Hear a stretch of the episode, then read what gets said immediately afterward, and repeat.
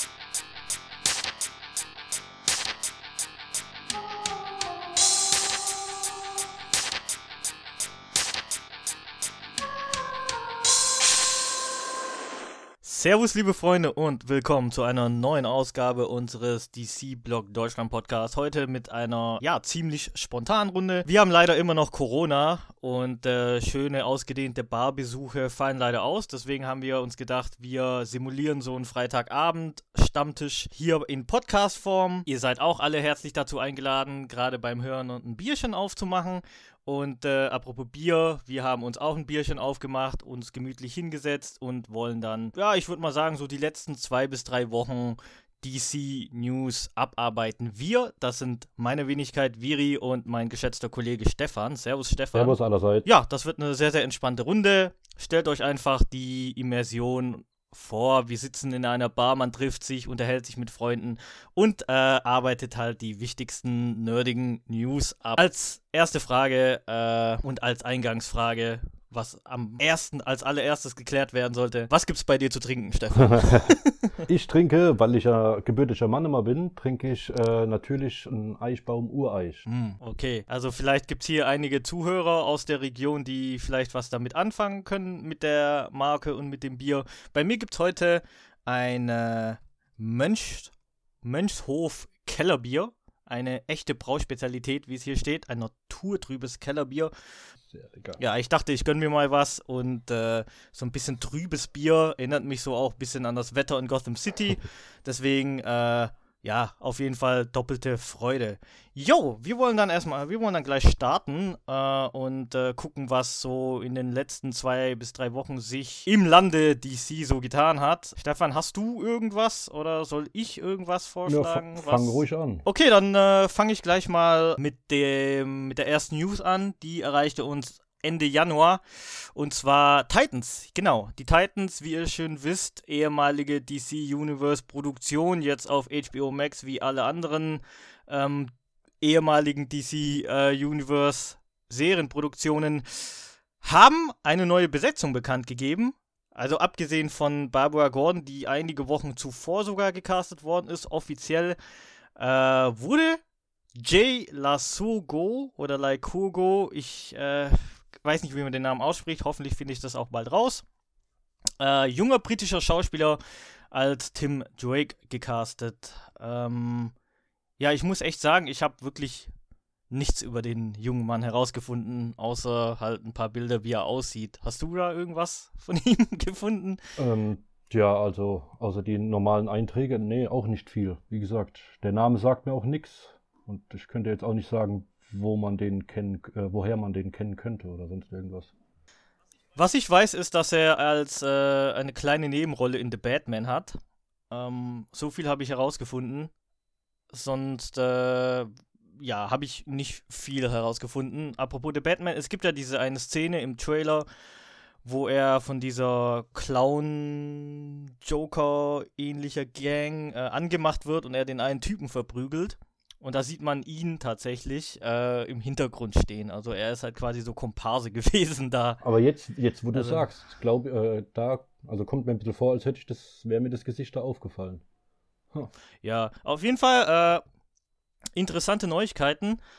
Ähm, ich habe allerdings auch einige kritische Stimmen dazu gehört, weil viele Leute befürchten, dass die Serie immer mehr auch zu so einer Batman-Serie wird, ne? Weil wir haben jetzt äh, ihn als, äh, ich verbitte mir den Namen nochmal äh, auszusprechen und zu misshandeln, deswegen sage ich das nicht, aber, ich, äh, wir haben jetzt diesen eben genannten jungen Mann als Tim Drake ähm, gecastet, Barbara Gordon, wie ich zuvor schon gesagt habe, äh, wird auch da auftauchen.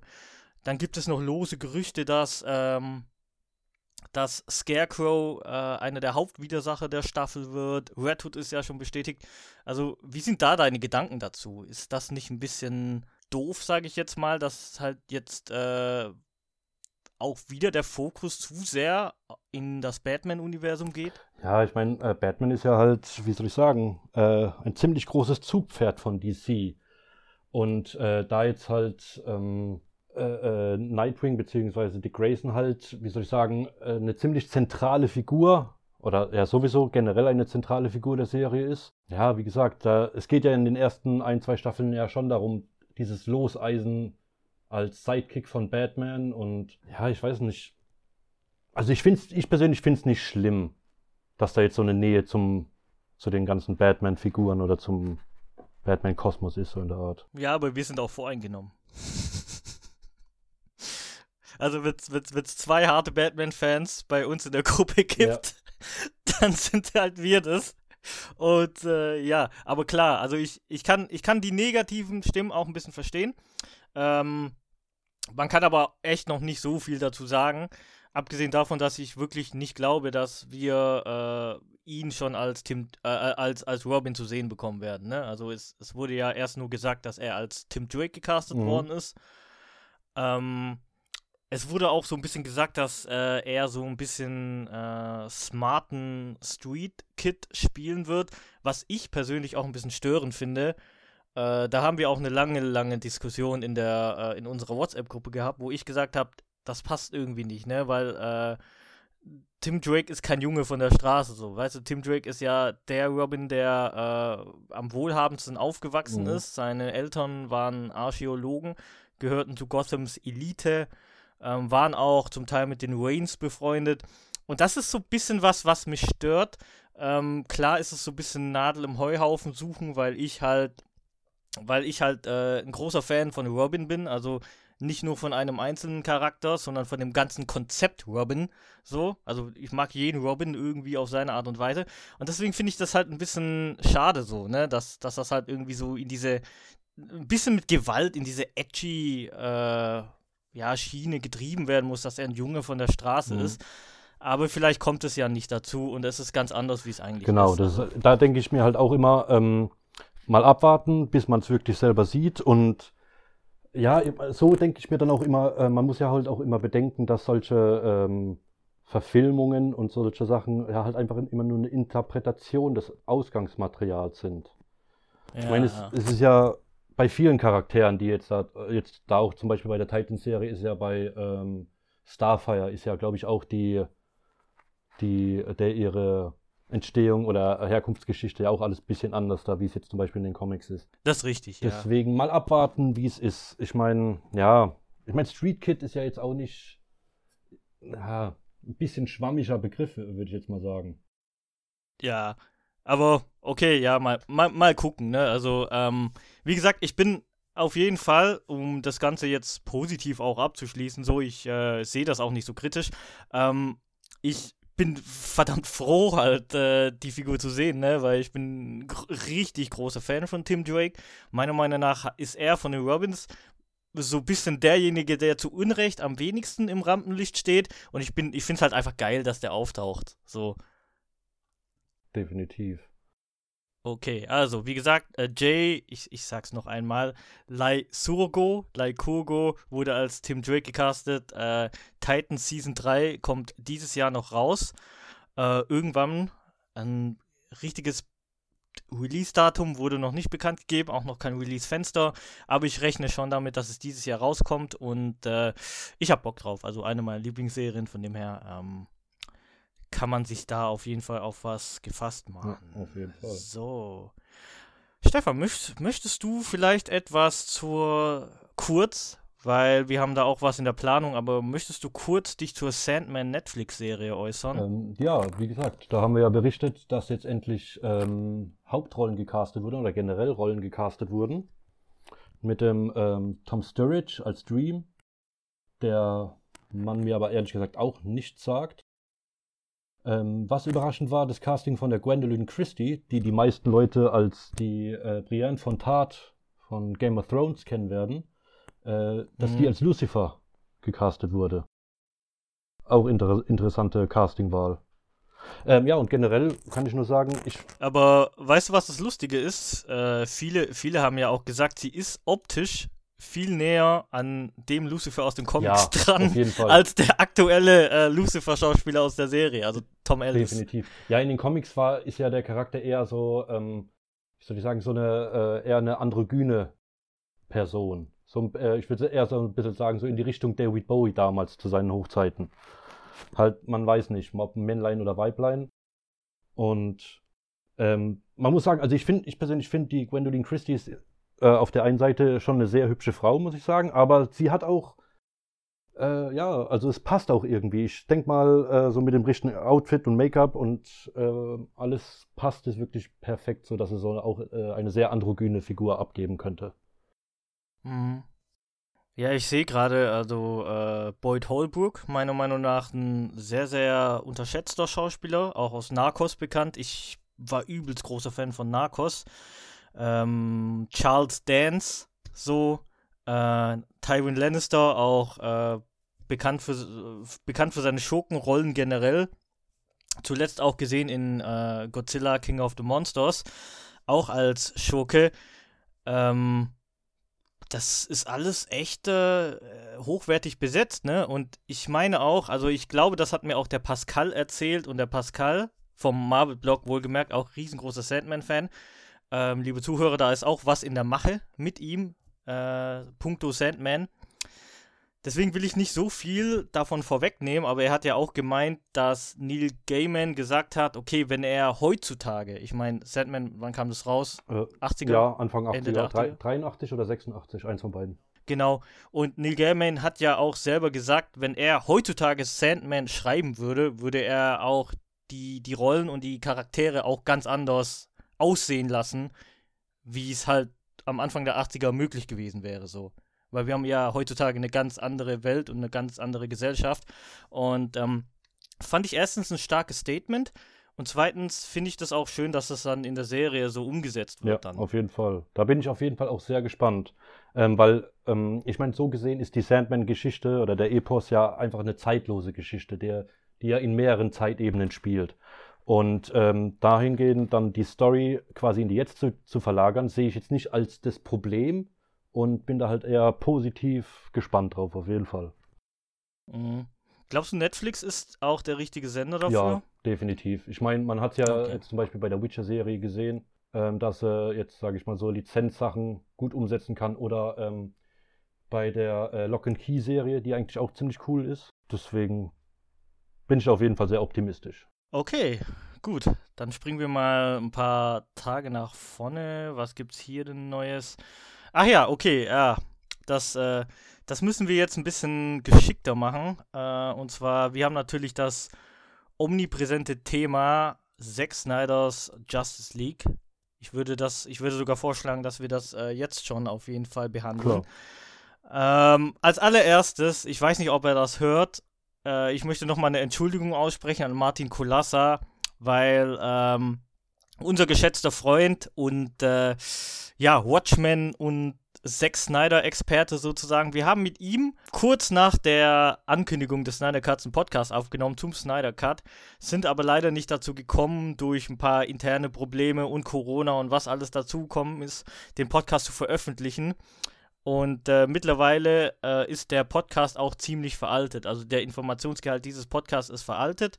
Aber wir werden auf jeden Fall, verspreche ich, verspreche ich ihm und verspreche ich euch auch hoch und heilig, wenn der Snyder Cut draußen ist, werden wir auf jeden Fall auch Podcasts dazu aufnehmen. Definitiv. Ob es nur einer ist oder vielleicht zwei, weil der Film geht halt dreieinhalb Stunden, kann ich jetzt noch nicht sagen. Aber wir werden auf jeden Fall einen Podcast dazu aufnehmen und wir werden den lieben Martin, wenn du das hörst, oder ich schicke dir diesen Podcast, damit du dir das anhörst und, und hörst, was ich hier zu sagen habe, ähm, du bist dann auf jeden Fall auch herzlich eingeladen. Und äh, ja, Justice League, der Snyder Cut, beziehungsweise Zack Snyder's Justice League äh, Release-Datum steht fest, meine lieben Freunde.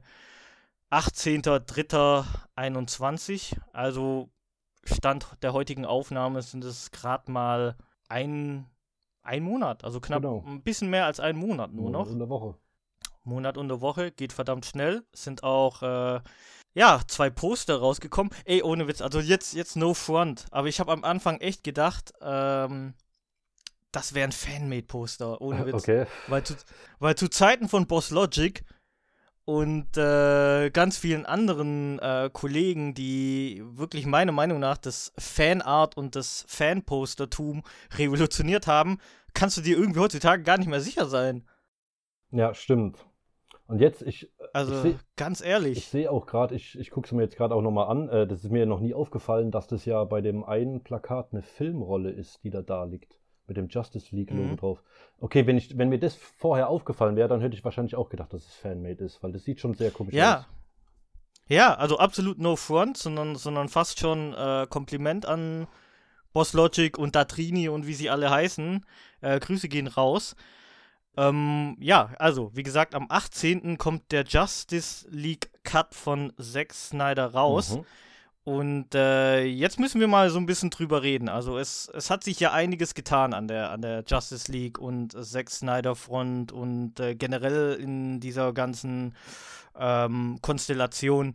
Erstens, wie gesagt, er hat das Release bekannt gegeben, wie wir gerade gesagt haben. Zweitens, ähm, er hat quasi auch schon erstes Material dazu gezeigt, Mhm. bewegtes Material, Material. Also Stand heute hat er auch den äh, Trailer, also den ersten richtigen äh, vollständigen Trailer dazu angekündigt. Heute haben wir nur so einen Teaser von dem Trailer bekommen, wo man auch schon Superman gesehen hat in seinem schwarzen Suit. Und ähm, drittens R-Rating. Generell, wie stehst du zu allen Informationen, die wir bekommen haben? Ähm, ja, positiv gegenüber. Also, oder was heißt positiv? Ähm, sagen wir so, äh, R-Rating finde ich nicht weiter überraschend, weil ähm, die Filme von ihm davor waren ja, glaube ich, auch alle R-Rating. Bin ich mir jetzt gerade nicht hundertprozentig sicher, aber ich glaube schon. Ähm, Die waren auf jeden Fall keine Kinderfilme. ja, Also also- nicht mal der Eulenfilm. genau. Deswegen nicht weiter überraschend und ja, begrüße ich. Dann das Release-Datum. Klar, ich meine, in- ist nur noch ein Monat. Ich hätte auch nicht gedacht, dass es dann plötzlich so schnell geht. Ich hätte echt gedacht, dass die sich dann noch ein bisschen Zeit lassen, dass es erst so Mitte des Jahres irgendwann wird oder so. Und Mhm. ähm, erste bewegte Bilder, äh, ja, sahen, das, was ich gesehen habe, sah auch nicht schlecht aus. Ich bin aber auch erstmal äh, auf, den, auf den langen Trailer gespannt, der jetzt äh, am 14. rauskommt. Ja, ich muss sagen, dass ich ähm, quasi, man kann ja von Zack Snyder halten, was man möchte, aber der Mann hat halt eine Vision. Und ich, ich finde halt äh, generell, generell halt, ähm, dass er so sehr an diese äh, Vision festhält, finde ich halt schon irgendwie bemerkenswert, weil man merkt halt einfach, okay, es ist irgendwie ein Herzensprojekt von ihm. Und ähm, es ist halt etwas, was er unbedingt machen wollte und zu Ende bringen wollte. Ne? Er hätte ja auch einfach sagen können, nee, mache ich jetzt nicht mehr, weil die Beziehung zwischen ihm und Warner ist halt schon relativ vorbelastet. Also das, das, das weiß man, das merkt man, ähm, es spricht sich rum. Und äh, generell finde ich, muss, muss man sagen, dass sich beide Parteien halt hinsichtlich dessen nicht mit Ruhm bekleckert haben. Um das jetzt mal fair und neutral ähm, mal so zu beobachten.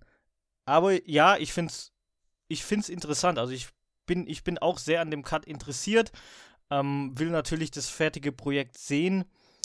Hab aber so ein bisschen Angst, dass die, weil das Ding ist, und ich hoffe, ich drücke mich verständlich aus, weil ich trinke ja gerade nebenher Bier und ich bin Asiate, deswegen ähm, kann nach einem Bier schon äh, alles vorbei sein. ähm, das Ding ist halt, ähm, das DCEU, das DC-Universum, ne, das filmische DC-Universum, wurde nach Justice League, der Film kam ja 2017 raus, schon weitererzählt. Das heißt, wir haben schon Charakterentwicklungen bekommen. Weil nach Justice League haben wir Aquaman gesehen, wir haben äh, einen zweiten Wonder Woman-Film, ähm, wir werden einen zweiten Flash-Film zu sehen bekommen. Und ich habe halt irgendwie die, die Sorge, dass halt die Charakterentwicklung irgendwie durch diesen Snyder Cut, der ja dann doch ein bisschen aus der Zeit gefallen wirkt, so ein bisschen drunter leidet. Weil, ich weiß nicht, weil im, im Snyder Cut wirkt halt alles so edgy.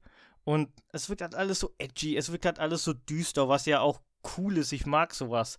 Aber wenn man halt sieht, was Aquaman für ein Film gewesen ist und was Wonder Woman 84 anscheinend für ein Film gewesen ist, dazu kommen wir später auch noch, macht mir das halt so ganz äh, so in, in Sachen Kohärenz der Charakterentwicklung und der Charakterzeichnungen halt so ein bisschen.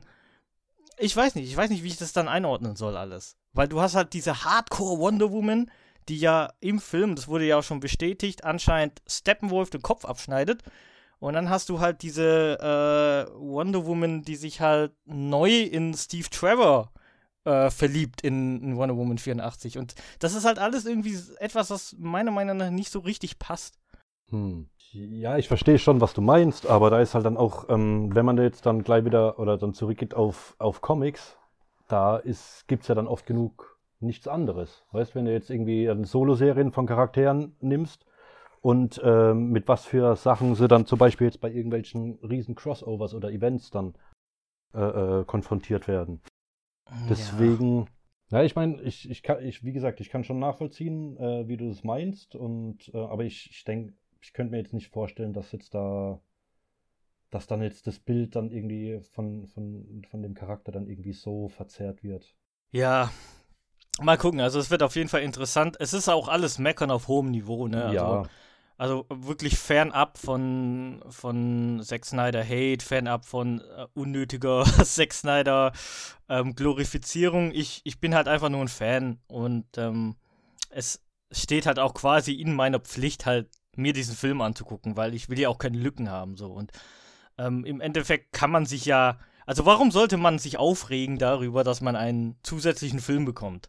Ich meine, das macht ja gar keinen Sinn so. Dir wird ja erstens nichts weggenommen, wenn der schlecht war und zweitens, wenn er wenn er gut ist oder zumindest besser als die Standardversion, hast du immerhin eine Genugtuung bekommen. Genau, also, auf jeden Fall. Also, ähm, ja, also ich bin gespannt. Äh, ich werde am 18. mir den angucken. Ähm, falls mein Cousin zuhört, ich komme dann zu Besuch, weil er hat Sky. dann äh, Grüße gehen raus, ich küsse deine Augen. Ich komme nicht nur wegen dem zu Besuch. Das heißt, äh, wir können dann auch zusammen ein bisschen äh, mal wieder ein Bierchen trinken. Also, ja, Snyder Cut wird sehr interessant. Nochmal die wichtigsten Eckdaten. 18.03. kommt der raus. Der geht dreieinhalb Stunden. Und ähm, ja, er wird auf jeden Fall sehr, sehr interessant werden. Definitiv. Und, also da gab es ja auch dieses, äh, dieses, äh, nur noch mal ganz kurz, bevor wir dann weiterziehen, ähm, da gab es ja auch dieses, kur diesen kurzen Clip, den Zack Snyder geteilt hat aus, dem, aus der Post-Production und da gab es ja so eine Szene, wo, wo Steppenwolf die ganzen Amazonen zerlegt. Ja, fand ich sah cool aus, auf jeden Fall. Fand ich sah schon cool aus. Also ich bin, ich finde den äh, Steppen, das Steppenwolf-Design äh, finde ich nicht ganz so cool. Ähm, ist so ein bisschen mehr Schweinchen-Style, ja. aber trotzdem sah das schon sehr, sehr brauchbar aus, schon. auf jeden Fall. Ja. Und, al und alleine für die anscheinend äh, auch in dem Cut enthaltene Green Lantern äh, Cameo-Szene. Shazam! Hm. Fangen wir mal mit Shazam an also das handeln wir mal ganz kurz ab. Shazam, der zweite Teil. Äh, den ersten Teil, finde ich, äh, ist in meinem persönlichen Buch der coolen Filme, weil äh, ich mag den ersten Teil wirklich sehr. Ja. Also das äh, ist tatsächlich einer meiner absoluten Lieblingsfilme von DC. Und wir bekommen natürlich einen zweiten Teil, der dann auch schon kurz vor dem DC-Fandom letztes Jahr angekündigt worden ist. Und es ranken sich halt Gerüchte. Weil jeder, der Shazam gesehen hat, und jetzt muss ich leider spoilern, ähm, aber der Film ist auch von 2018, deswegen äh, Entschuldigung, oder ihr wurdet wahrscheinlich schon vom Internet aufgeklärt. Hm. Es gibt ein Superman-Cameo im ersten Teil. Aber dieser Superman wird nicht gezeigt, also man sieht sein Gesicht nicht. Man weiß, dass Henry Cavill ein Cameo abgefilmt hat für den ersten Teil, aber der Superman der da auftaucht, man sieht halt nur seinen Oberkörper, wird nicht als Henry Cavill äh, identifiziert. Und Shazam Fury of the Gods, also quasi der zweite Teil, ähm, wie gesagt, wurde angekündigt. Und mehrere Online-Plattformen haben daher auch über eine mögliche Rückkehr von Henry Cavill berichtet als Superman. Die aber im Anschluss von dem Blatt, also von wirklich von dem Filmmagazin Variety dementiert worden sind. Und Variety beruht sich auf Quellen, äh, die Kontakte haben zum Produktionsteam von Shazam Fury of the Gods und zum Management von Henry Cavill, die gesagt haben, nee, da ist nichts dran.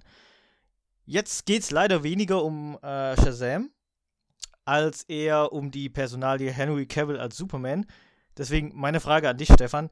Glaubst du, wir sehen Henry Cavill überhaupt irgendwann mal wieder als Superman, bevor wir im Seniorenheim sitzen? Puh, ähm, ha, ja. So, kurze Antwort ja. Aber äh, das ist, was ich glaube, äh, ja. ist ja nicht in Stein gemeißelt. Nee, ich, ho ich hoffe es auf jeden Fall. Ähm, ich könnte mir schon auch vorstellen, dass das, dass das passiert, aber ähm, die Chancen sind ja im Moment, glaube ich, erstmal könnte gering. es dauern. Ja, genau. Gering bis, bis gar nichts. Deswegen, ja, wird leider auch die Zeit zeigen. Ich hoffe es zumindest, auf jeden Fall, weil Henry Cavill war, ist auf jeden Fall einer der besten Superman, die es gab. Ich finde die ganze Situation halt ein bisschen schwierig, weil mein Gefühl ist halt, je länger die das aufschieben mhm. und je länger äh, sie irgendwie gar nicht in Betracht ziehen, mit Henry Cavill nochmal als Superman äh, zu arbeiten, desto unwahrscheinlicher wird das irgendwie. Ja. Weil DC hat so viele Projekte in der Pipeline und ähm, so viele Filme auch in der Pipeline, dass die Personalie Superman, und das muss man sich mal geben, Superman, ich glaube gar nicht mehr so hoch in der Priorität steht. Ja, ich meine, wenn du, wenn du, wenn du drei Batman hast, wenn du Ben Affleck, Michael Keaton, die ja beide für den Flash-Film ähm, in irgendeiner Form, oder die sind eigentlich schon bestätigt für den, für den Flash-Film, eine Batman-Reihe mit Robert Pattinson hast, wenn du einen dritten Wonder Woman-Film bekommst, einen zweiten Aquaman-Film bekommst, einen zweiten Shazam-Film bekommst und keine Rede von Superman ist, ist meiner Meinung nach irgendwie, da gehen meiner Meinung nach, wenn ich Superman-Fan wäre, würden da meiner Meinung nach die Alarmglocken losgehen. Ja, also, also, also ganz ehrlich. Und ähm, ich bin kein großer Superman-Fan. Ich mag die Performance von Henry Cavill als Superman. Äh, aber ich muss sagen, du bist ja mehr Fan. Du kannst mir auch gerne widersprechen. Aber ich muss sagen, durch, die, durch diese ganze Situation, dass man gar nicht mehr weiß, ob er überhaupt zurückkehrt, ist die ganze Diskussion auch und die ganze Figur für mich im Filmuniversum auch, auch absolut obsolet ge äh, geworden, weil ich sagen muss, es ist mir egal, ob der da ist oder nicht. Hm. Ja, das ist also du darfst mir gerne widersprechen. Also das ist, äh, das ist nur, so fühle ich mich halt gerade. Ja, nee, ich, mein, wir, bekommen sogar einen Black Adam-Film, Alter. Ja, ja, nee, deswegen kann ich mir auch ehrlich gesagt nicht vorstellen, dass da nicht noch irgendwas kommt. Ich habe ja ähm, kurz nachdem der Snyder Cut angekündigt wurde, ähm, damals beim äh, DC Fandom, äh, habe ich auch kurz danach irgendwas gelesen, dass ähm, dass Gespräche wieder aufgenommen wurden oder dass, dass sich der, dass DC oder beziehungsweise Warner Brothers sich dem Management von Henry Cavill genähert hat, äh, um irgendwie Gespräche wieder aufzunehmen für zukünftige Projekte.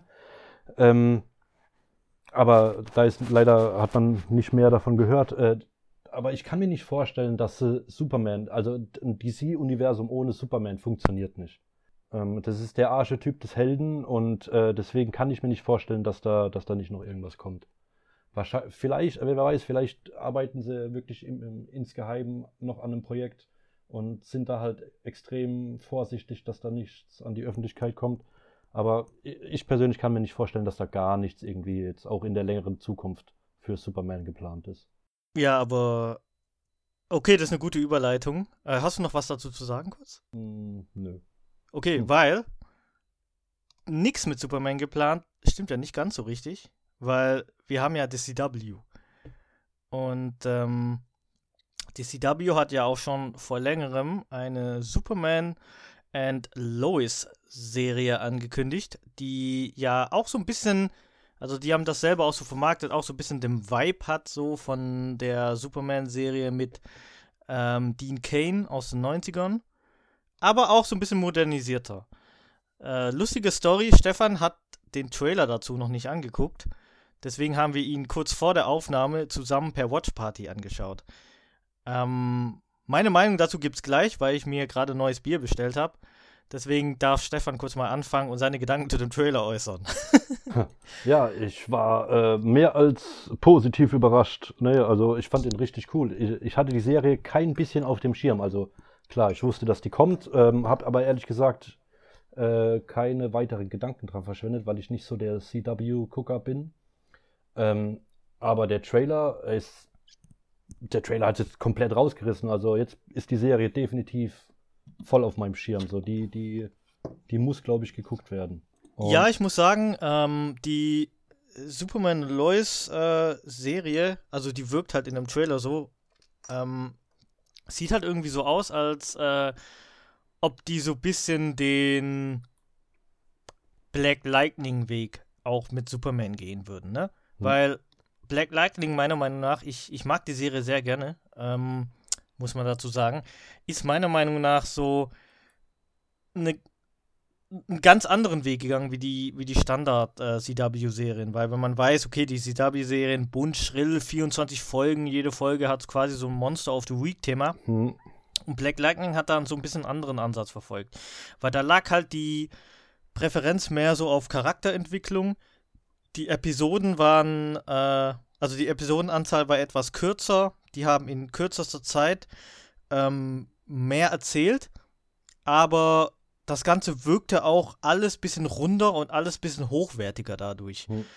Und mein Wunsch für die Superman und Lois Serie ist halt dasselbe, ne? Also, dass die genau das machen. Dass die halt eben genau äh, eben die Figuren in Fokus stellen und da nicht irgendwie Superman 20 Folgen lang irgendwelche Probleme lösen, wie er, wie er, äh, keine Ahnung, ähm, ja, Kätzchen von Bäumen rettet, jetzt mal überspitzt zu sagen, sondern okay. dass da halt so ein bisschen Familiendrama mit reinspielt, dass das Ganze auch so ein bisschen ernster gehalten wird und dass es halt alles auch relativ hochwertig aussieht, weil die Szenen, die man halt im Trailer gesehen hat, die waren ja wirklich, wirklich, also ganz ehrlich, hätte man mir gesagt, das hätte man mir gesagt, das wäre jetzt keine CW-Produktion und eine HBO-Produktion. Ich hätte, ich hätte ihnen das geglaubt nach dem Trailer. Ja, auf jeden Fall. Ja, also ich bin, ich bin auch sehr, sehr positiv überrascht. Ich bin auch echt gespannt auf die ähm, Serienpremiere. Die geht in den USA, Stand heute, in ein bisschen mehr als eine Woche schon los mit einer Doppelfolge.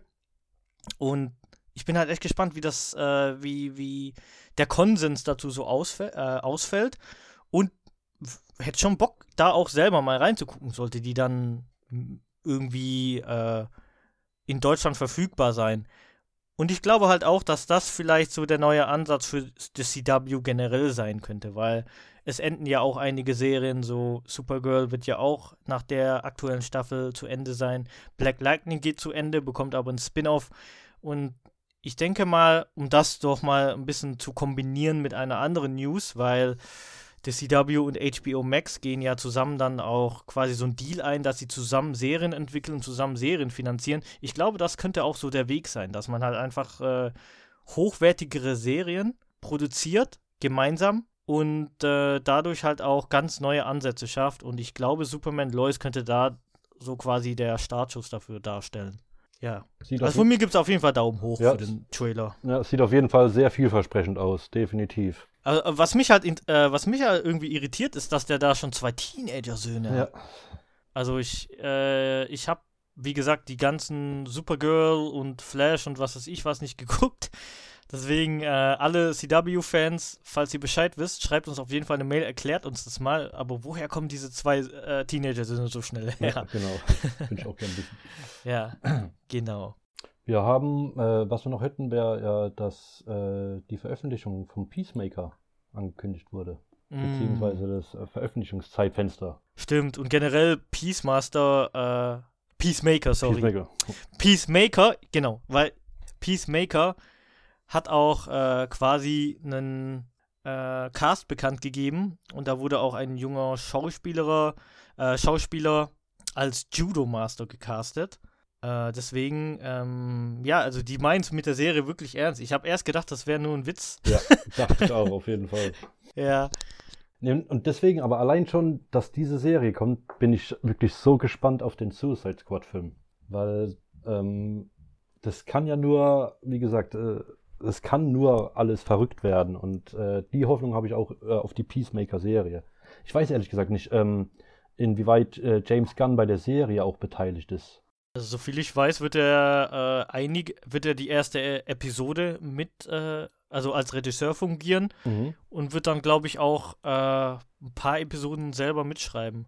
Okay, ja, dann kann es nur gut werden, auf jeden Fall. Ja, ich, äh, ich, ich finde das halt einfach irgendwie strange, weil ich, mir, mir ist das Konzept, also klar kann die kommen, ich, ich stehe auf Verrücktes, ich äh, ich weiß, was es im DC-Kosmos so für Figuren gibt und es gibt einige, die ich voll feier.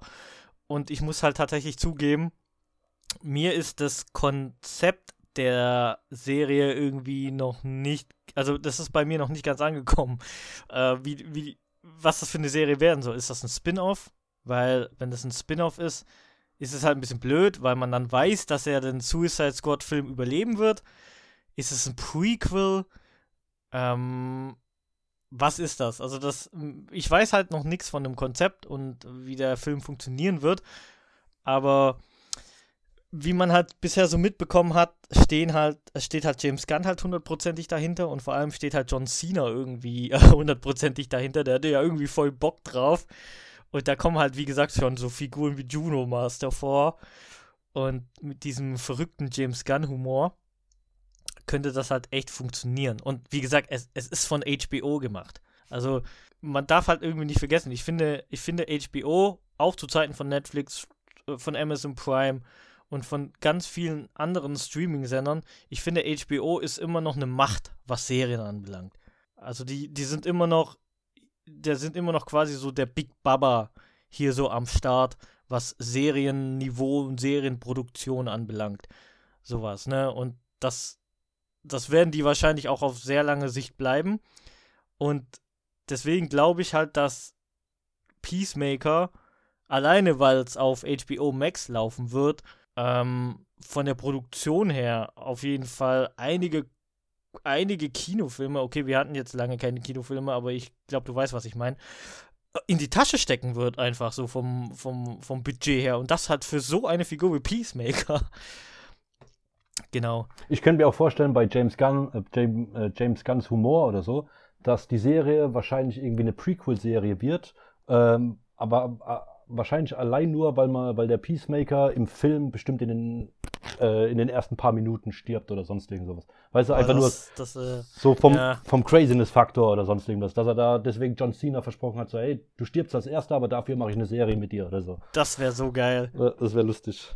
Das wäre aber auch, äh, also das wäre auch echt glaubwürdig, der Ansatz. Ja. Also das würde ich wirklich dem ganzen James Gunn-Team und äh, John Cena und sowas, äh, der da voll dahinter steht, auch äh, voll, äh, das, das würde ich denen zutrauen. Ja, ganz ehrlich. Fall. Ja, generell, also wo wir gerade bei skurrilen Charakteren wären, äh, liebe Zuhörer, der nächste Podcast wird tatsächlich eine Runde sein, wo wir wirklich über uns, über solche Figuren unterhalten werden. Weil so skurril die auch sind, meiner Meinung nach kommen solche Figuren auch immer mehr heutzutage in die, äh, ja, in Fokus, in den Fokus. Die werden immer mehr in den Fokus gerückt, kommen immer mehr ins Spotlicht, bekommen immer mehr Aufmerksamkeit. Und wir wollen halt mal darüber reden, ein paar vorstellen und irgendwie ergründen, warum das überhaupt so ist. ja, genau. Also ja, Peacemaker auf jeden Fall. Äh, merke ich mir, ist HBO Max, deswegen Safe Call. Muss ich mir auf jeden Fall reinziehen, wenn sie da ist. Und wo wir auch äh, bei, bei HBO Max wären. Wonder Woman 84, beziehungsweise WW84. Magst du was dazu sagen? Ähm, als alter Sky-Besitzer. äh, ja, ähm, kommt am, wann war es? Am 18. Am 18.02. exklusiv bei Sky. Keine, äh, in Deutschland kein Kino-Release, sondern erstmal vorzeitig zum Stream. Finde ich cool. Finde ich sehr gut als alter Sky-Besitzer. Ich muss aber dazu sagen, ich habe mir extra jetzt gestern extra deswegen gleich mal den Film, äh, das Filmpaket dazu gebucht, weil sonst habe ich nur die Serien. Ähm, ja, und freue mich. Ich warte jetzt. Ich warte eine Woche noch und dann bin ich mal gespannt. Obwohl ja leider ähm, man ja sehr viel gelesen hat, dass der Film ja doch nicht so gut angekommen ist, wie erhofft. Ja, habe ich auch mitbekommen. Ähm, gehört aber, wie gesagt, als DC-Fan äh, zum Pflichtprogramm, will ich mir auf jeden Fall angucken. Ich würde auch zwei, zwei Stunden lang Gal Gadot dabei zuschauen, wie sie einen Apfel schält. Aber ähm, um jetzt mal von meinem Alltagssexismus wegzukommen, also tut mir leid, ich will niemanden offenden, äh, mich fuckt das halt ehrlich gesagt ein bisschen ab so. Weil ich finde, Sky ist meiner Meinung nach ein veraltetes Geschäftsmodell es ist äh, ein unnötig teures Geschäftsmodell. Es ist ein unnötig schwierig einzurichtendes Geschäftsmodell. Während du halt für HBO wie viel in Amerika zahlst? Ich glaube 8 Dollar oder so. Ich glaube 12. Ja, ja. ja, oder 10, 10, 11 Dollar. Und das, das fuckt mich halt so ein bisschen ab. Weil, ähm, ich will für den HBO-Content, das ist halt einfach irgendwie nicht fair. Also ich finde, meiner Meinung nach ist das irgendwie nicht fair. Das hat äh, klar wirtschaftliche Gründe auch, weil Sky hat halt schon die HBO-Rechte und sowas, ne? Aber ich finde das halt einfach nicht fair, weil ich würde viel lieber eben nur 10 Euro für HBO Max bezahlen pro Monat und habe dann meine Ruhe und kann auf alles zugreifen, wie mir diesen Stress zu geben, die ganzen Sky-Pakete einzurichten. Ja, ich meine, äh, mittlerweile ist ja bei Sky ähm, dieses, äh, gibt es ja jetzt dieses Sky-Ticket, ähm, wo, weswegen du ja dann nicht mehr äh, kein Vollkunde, sage ich jetzt mal, bei Sky sein musst. Ähm, Sky Ticket ist ja auch mittlerweile ein reiner Streaming-Dienst von denen, ohne dass du jetzt den Receiver oder irgendwas von denen brauchst. Äh, und ich glaube, da ist es ja auch mittlerweile bei 10 Euro im Monat. Ähm, da hast du aber halt nur das Serienpaket, Serien und äh, Dokument Dokumentation. Und da äh, fängt es halt schon an mit Paketen. Genau, genau. Ja, ich meine, Sky ist halt, ähm, ich meine, die konnten sich halt lange, äh, damals noch als Premiere, äh, wegen ihren Fußballrechten halt über Wasser halten. Ähm, mittlerweile machen sie es halt, dass sie sich halt alle guten Serienrechte schnappen als erstes. Ja, und das ist halt wirklich meiner Meinung nach für, also für, für HBO und ich finde für DC interessierte Menschen in Deutschland ist das halt wirklich schwierig. Also es ist halt wirklich äh, nicht einfach und gerade weil jetzt HBO Max auch gesagt hat, okay, wir bringen, wir bringen alle geilen Filme, die wir geplant haben fürs Kino. Ähm, gut, ich kann die Entscheidung nachvollziehen, wir haben ja auch Corona und sowas. Ähm, und die sagen, okay, wir bringen alle geilen Filme, Dune, äh, Godzilla vs. Kong, die ganzen DC-Filme, bringen wir alle auf unserem Streaming-Dienst ist halt aber gleichzeitig halt auch für den deutschen Markt ein ziemlicher, und in der Street sagt man Bitch-Move, ne? Weil äh, ohne Sky hast du gar nichts davon. Und ähm, viele haben ja schon genügend Streaming-Dienste. Also alleine ich habe drei Streaming-Dienste. Ich habe Amazon, ich habe Netflix, ich habe ähm, Disney Plus, ne? Und für mich wäre es ja trotzdem kein Problem, irgendwie für einen Monat HBO Max zu bezahlen und dann gucke ich mir den Film an und das war's. Dann ist für mich ja quasi auch ein Kinobesuch.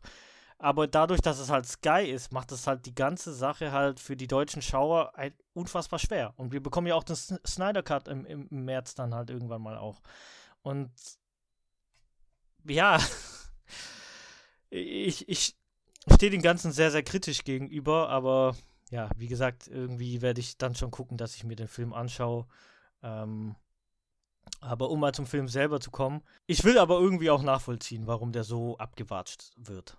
Weil, ich meine, der, der, der erste Film ist ja, der ist ja für was, wenn man Kritiken und Popkultur und ähm, Einfluss irgendwie sieht, ne, als noch Cons gab, hat man das auch gesehen ist ja fast schon ein Klassiker geworden, so. Also der hat sehr, sehr viel getan, so für, für das äh, weibliche Frauenbild in der Comic-Pop-Kultur und in der Comic-Film-Szene. Und dass der zweite Film halt so abgewatscht wird, ist halt schon echt krass so. Das Ganze macht aber halt auch neugierig. Weil du willst halt ja auch wissen, warum, warum der anscheinend so scheiße ist. Ich denke mal, da ist halt einfach wieder nur das klassische Beispiel, da waren halt die Erwartungen wieder von allen zu hoch. Ähm, weil ich persönlich muss auch sagen, also ich war damals beim ersten Wonder Woman-Film im Kino, war übelst begeistert, ähm, wie wahrscheinlich alle anderen auch. Und da, äh, dazu muss ich auch sagen, ähm, als ich mir dann ein zweites Mal äh, dann zu Hause auf Blu-ray angeguckt habe, äh, fand ich ihn gar nicht mehr so cool, komischerweise. Dann äh, irgendwie hatte ich da irgendwie, war er für mich dann irgendwie nur so Durchschnitt, netter Durchschnitt.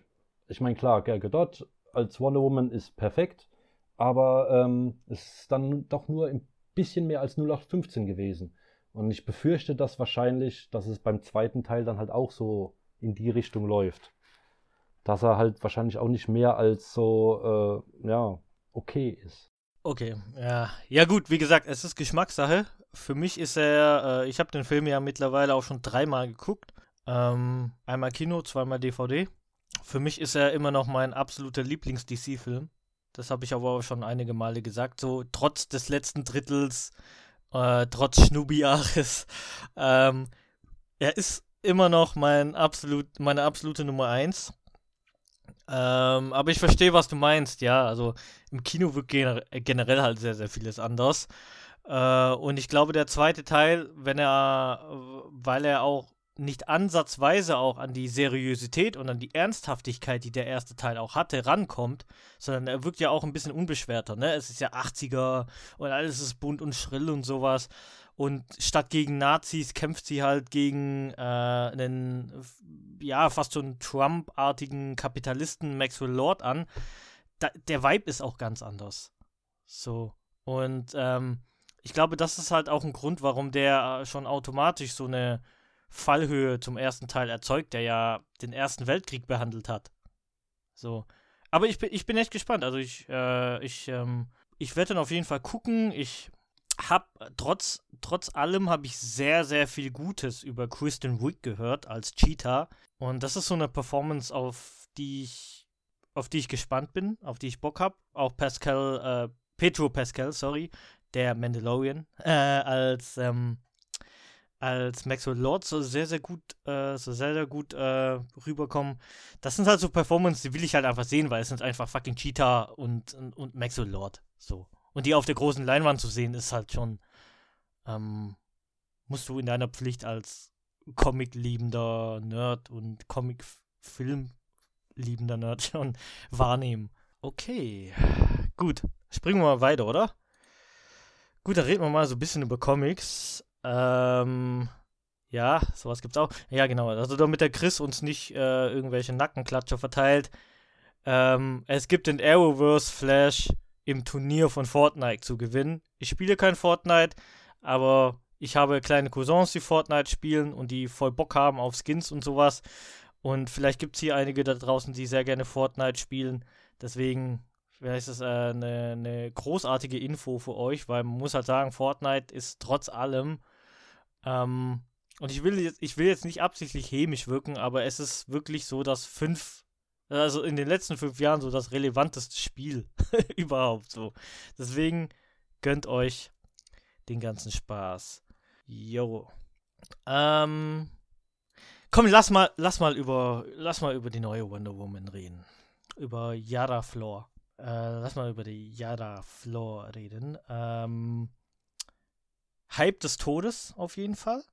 Äh, Beliebtheit des Todes. Ich habe selten eine Figur gesehen, die obwohl sie noch nicht mal bekannt geworden ist, sondern alleine nur so vom Konzept her so einen Aufstieg erlebt hat. Ähm, hast du dich so ein bisschen damit befasst? Also hast du irgendwie eine Meinung dazu?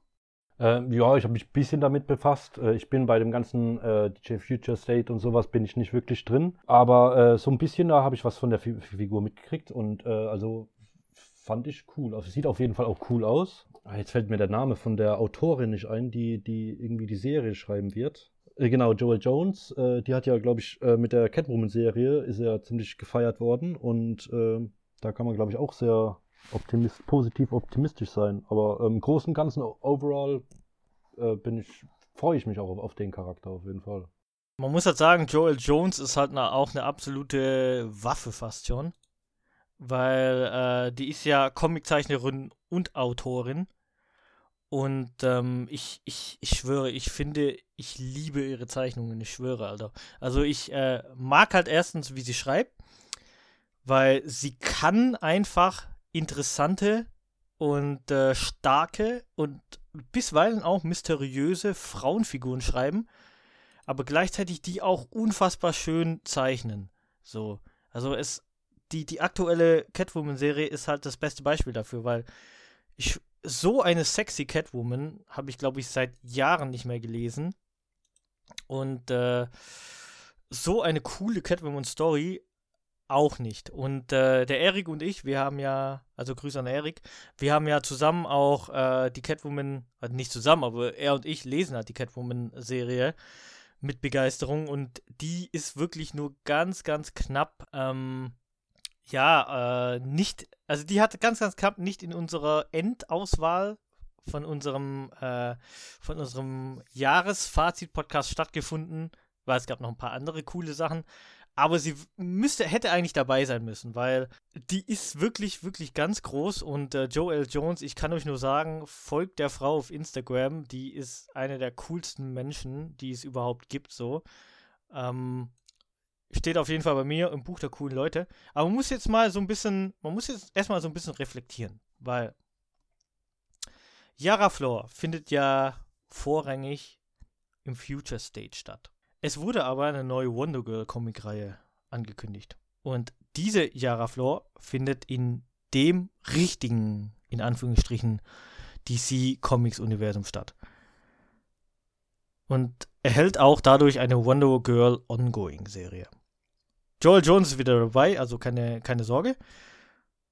Aber das ist nicht die Yara Floor aus dem Future State, sondern es ist eine Yara Floor, die wächst auf im ländlichen Boise in Idaho. Boise ist, glaube ich, die größte Stadt sogar in Idaho, die nach Brasilien geht, weil ihr irgendeine Prophezeiung mitteilt, dass ihr irgendetwas fehlt. Jetzt ist meine Frage an dich als alter Comicleser. Warum, also, wa was hältst du davon, dass Yara Floor quasi in zwei Ebenen stattfindet? Einmal als normale Yara Floor in Future State und einmal als Fake Yara Floor, die ihre Bestimmung allerdings findet im Hauptuniversum und dann zur richtigen Yara Floor wird. Äh, ja, äh, ich, ich, nur jetzt zum Verständnis. Also quasi ist dann das, was im, äh, im in der normalen DC-Kontinuität ist quasi dann die Origin-Story zu der Future State Yara Floor. Das weiß ich ja nicht. Das, das wissen wir ja nicht. Ja, was, was, wie, wie die das damit bezwecken wollen. Ja, ich denke mal, sie haben halt wahrscheinlich einfach, äh, äh, ähm, sie denken sich, dass der Charakter halt generell gut ankommen könnte und versuchen dann halt wahrscheinlich den Fans halt gleich so viel zu, davon zu geben, wie es das geht. ist tatsächlich auch meine Theorie. Also ich habe mir, ich, also ich, ich habe, ich habe irgendwie den Gedanken, dass die ge gesehen haben, also als sie in Future State oder vor Future State und generell dieses ganze Konzept vorgestellt haben, als sie die Figur vorgestellt haben und die so einen Popularitätsschub ähm, bekommen hat, wie aus dem Nichts, sehr überraschend, dass sie sich gedacht haben, shit, okay, wenn Future State zu Ende ist und die Figur ist weg, das wäre verschwendetes Potenzial. Mhm. Wir müssen irgendwie erklären, dass diese Figur auch in der normalen Kontinuität stattfindet. Und das ist so meine Meinung. Ich habe kein Problem damit. Ähm, ich meine, Wonder Woman bzw. Wonder Girl aus Brasilien. Ich als männlicher Comicleser. Hallo. Ähm, aber mal davon weg, soll die Figur ja relativ stark sein und äh, so gut ankommen. Und es wurde ja auch tatsächlich sogar schon eine CW-Serie zu der Figur angekündigt. Und da bin ich halt da bin ich halt wirklich gespannt darauf. Ich, ich habe wirklich noch keine Zeile, ich habe noch kein Panel von ihr gelesen. Aber ich bin jetzt echt gespannt darauf und äh, bin gespannt auch darauf, mal den Hype zu der Figur zu ergründen. Ich hoffe, sie ist auch gut geschrieben. Und ähm, dann können wir, glaube ich, äh, wenn Future State auch hier in Deutschland stattfindet, können wir dann nochmal ausführlicher darüber reden. Ähm, wo wir gerade bei starken Frauencharakteren sind. Da hatten wir ja auch äh, letzte Woche, glaube ich, vorletzte Woche, äh, das Spotlight zu Katana. Bei, Katana. Auf unserer Seite. Genau. Ähm, wie, weil ich muss gleich, ich muss dazu gleich sagen, Katana finde ich einfach äh, ein, einer meiner weiblichen äh, oder Lieblingsweiblichen Charaktere im DC-Universum. Katana ist äh, tatsächlich meiner Meinung nach super unterschätzt. Also ich finde, meiner Meinung nach findet sie viel zu wenig statt. Weil ich finde, ich finde, hat, sie, hat, sie hat auf jeden Fall zwei Komponenten, die man halt alleine durch die Präsenz und die Existenz ihrer Figur ähm, abdecken könnte. Sie hat halt diesen typischen Street-Charakter, ne? Das ist so ein Charakter findet in der, in der, auf der Straße statt, ne? So ein bisschen, so ein bisschen Vigilante-mäßig. Ähm, war ja auch mit den Birds of Prey unterwegs. Aktuell ist sie bei den Outsiders. Geile Reihe übrigens, Batman der Outsiders. Nur mal so am Rande erwähnt. Ähm, war nicht umsonst eine meiner Top-Reihen vom letzten Jahr. Und die zweite Komponente, die sie, die sie noch bedienen könnte, ist dieses mystische, diese mystische Japan-Komponente, ne? Mit ihrem Schwert, äh, wo die Seele ihres Ehemanns halt darin wohnt und äh, Seelen absorbiert. Das sind so zwei Sachen und das sind zwei Elemente, wo sie so extrem mehr in den Fokus gerückt werden könnte. Weil das ist meiner Meinung nach verschwendetes Potenzial, was so ein bisschen mit ihr vertrieben wird, weil man könnte sie halt in richtig coolen Reihen platzieren. Auch bei der Justice League Dark, alleine wegen ihrem Schwert könnte man sie zum Beispiel äh, schon platzieren, ne? Und gegen irgendwelche Dämonen kämpfen lassen. Und dann gleichzeitig halt, wie gesagt, als Street-Charakter mit den Outsiders, wo sie halt Yakuzas und äh, irgendwelche Gangster mit ihrem Schwert hops nimmt. Ich, ich finde die Figur geil, ich finde die Figur cool, wie sie aussieht, ich finde sie elegant, ich finde sie super. Ähm, ich, würde, ich würde mich so sehr freuen, Karen Fukuhara, die äh, in dem 2016er Suicide Squad Film von David Ayer die Figur gespielt hat und mittlerweile halt die Female aus The Boys spielt.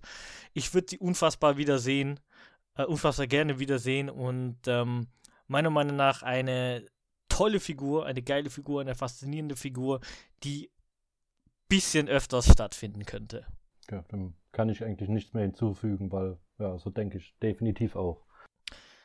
Ja, ich bin generell, äh, ich bin generell halt, äh, was diese ganze Japan-Kiste, Samurai und ähm, Vigilante und äh, Katana-Schwerter so anbelangt, bin ich eh voll der Fan, ne? Und äh, bei ihr ist das halt echt geil gelöst, weil wie gesagt, sie hat halt eben diese, diese Straßenkomponente, ne, diese dreckige Straßensache äh, und ähm, ja, ähm, diese, diese Sache und dann halt noch eben, wie gesagt, diese, dieses Mystische. Vor allem ist ja, vor allem kann man, sie, kann man sich ja auch wirklich darüber streiten, ob sie halt wirklich so mystisch unterwegs ist. Also ob sie wirklich ein magisches Schwert hat, wo die Seele ihres äh, verstorbenen Ehemanns lebt oder ob sie einfach nur schizophren ist. so. Und genau. das, das ist halt so ein Trope, das könnte man voll ausnutzen, Mann. Und da muss halt einfach mal irgendjemand kommen und einfach diese Figur halt einfach äh, so richtig mal durch den Fleischwolf drehen von mir aus und dann halt mal so richtig was aus ihr rausholen. Und äh, fände ich auf jeden Fall geil. Also tolle Figur. Äh, sehr schönes Spotlight auch geschrieben von Erik. Also Grüße gehen raus, wir küssen deine Augen.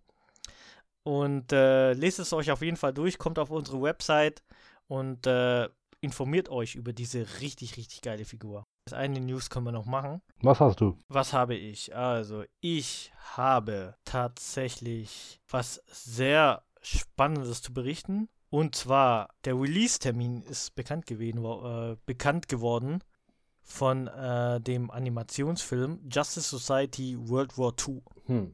Erstens DC-Animationsfilme, ne? Ich bin, egal was da kommt, ich, meine Aufmerksamkeit ist da, aber hast du dir da mal durchgelesen, um was es da geht? Äh, ja, im Gro Großen und Ganzen schon. Also äh, die, die, äh, was, Justice Society äh, kämpft im Zweiten Weltkrieg und ähm, äh, Barry Allen, äh, was, macht seine ersten Gehversuche in der, ähm, mit der Speed Force und reich, reist dadurch aus Versehen in der Zeit zurück und landet in der Zeit des Zweiten Weltkriegs und muss der Justice Society helfen. So, und jetzt erstmal Punkt, weil genau.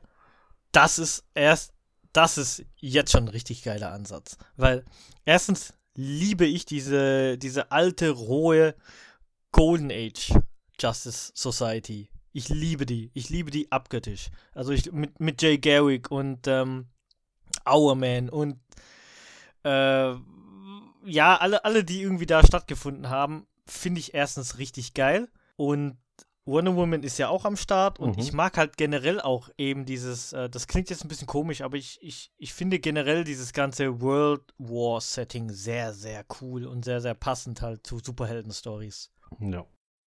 Wobei aber schon viele Leute gerade das Setting bemängeln, weil es halt äh, für viele extrem ausgelutscht ist.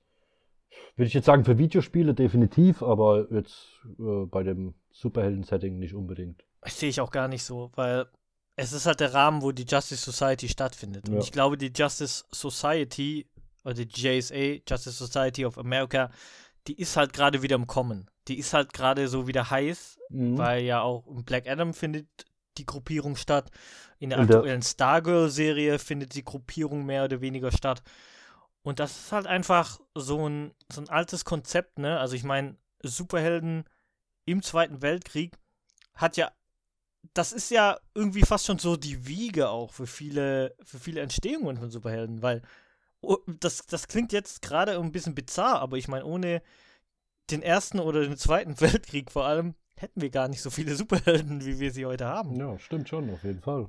Mhm. Ich meine, die ganzen Figuren oder viele der Figuren wurden äh, zur ähm, Moralertüchtigung geschaffen für die Truppen und äh, deswegen gehört es da definitiv dazu. Ja, und deswegen meiner Meinung nach richtig geiles Konzept, äh, Konzept, weißt du, ich bin sowieso richtig großer Fan von DC-Animationsserien, Mhm. äh, Filme. Und ähm, das hier, Justice Society, ist. äh, Da, da habe ich so Bock drauf. Also generell dieses ganze Retro-Zeug. Es wurde ja auch dieser, äh, ich habe den Namen vergessen, aber dieser, dieser 70er Jahre Kung Fu Batman Diese Black, Cartoon. Blaxploitation-mäßig. Ja. ja. Ja, ich schwöre, ich bin so am Start. Ich habe so Bock drauf. Und äh, jetzt halt nochmal eben diese Justice Society Sache, also generell diese ganze Retro-Sachen. Red Son, der Animationsfilm, war auch Ja. sehr, sehr gut. Ähm, Ähm, äh, äh, was war das, wie hieß er? Äh, da, war das Darkseid War? Justice League Darkseid War, der Film? Ich glaube, Darkseid War war es. Der war super auf jeden Fall. ja, generell mit, mit der Justice League Dark und so, Alter, die Ja, sogar die, die, gut. Die, die, die Leading-Rolle gespielt hat in dem Event, Mann. Das hat mir richtig gut gefallen. Ja, also generell ähm, gibt es an keinem Justice League, äh, Justice League, DC Animationsfilm irgendwie was zu meckern. Und ich habe halt richtig Bock drauf. Kommt allerdings erst äh, im April. Aber gut Ding will Weile haben. Aber der Grund ist auf jeden Fall, es gibt äh, zwei Sprecher, die ich sehr, sehr schätze, die da mit mir, äh, also da sind noch ein paar mehr dabei, aber die Hauptsprecher sind Stana Ketic aus äh, Castle zum Beispiel bekannt und Matt Bomer.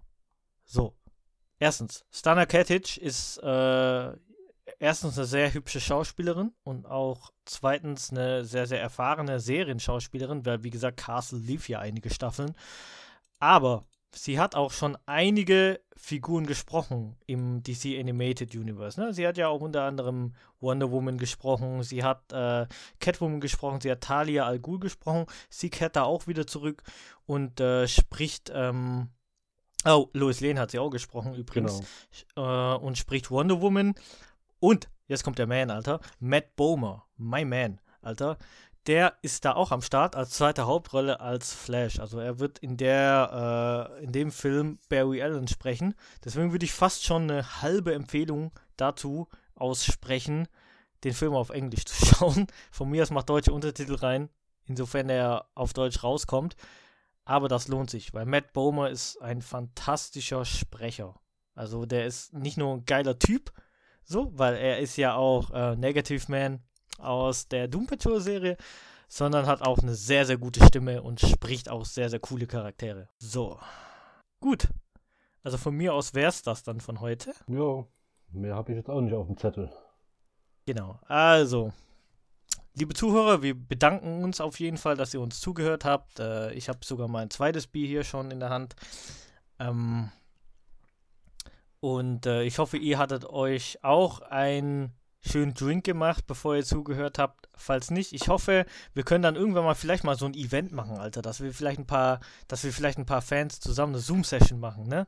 Und dann mit denen so ein bisschen quatschen. Das wäre cool. Also, wenn ihr Bock cool. darauf hättet, schreibt uns auf jeden Fall an. Ähm, welche der News haben euch irgendwie am meisten tangiert? Also von welchen News hättet ihr gerne mehr gehabt wollen und waren für euch am interessantesten? Was haben wir ausgelassen, was relativ wichtig war für euch? Teilt es uns mit. Wir äh, lesen uns alles durch. Wir gehen sehr gerne auf Feedback ein und wir lieben Interaktion. Von dem her scheut euch nicht. Ansonsten äh, wünsche ich euch auf jeden Fall äh, alles Gute. Bleibt gesund und munter. Äh, bleibt optimistisch. Lest Comics. Schaut die Filme. Und äh, wir hören und sprechen uns bald mal wieder. Macht's gut und ciao. Ciao.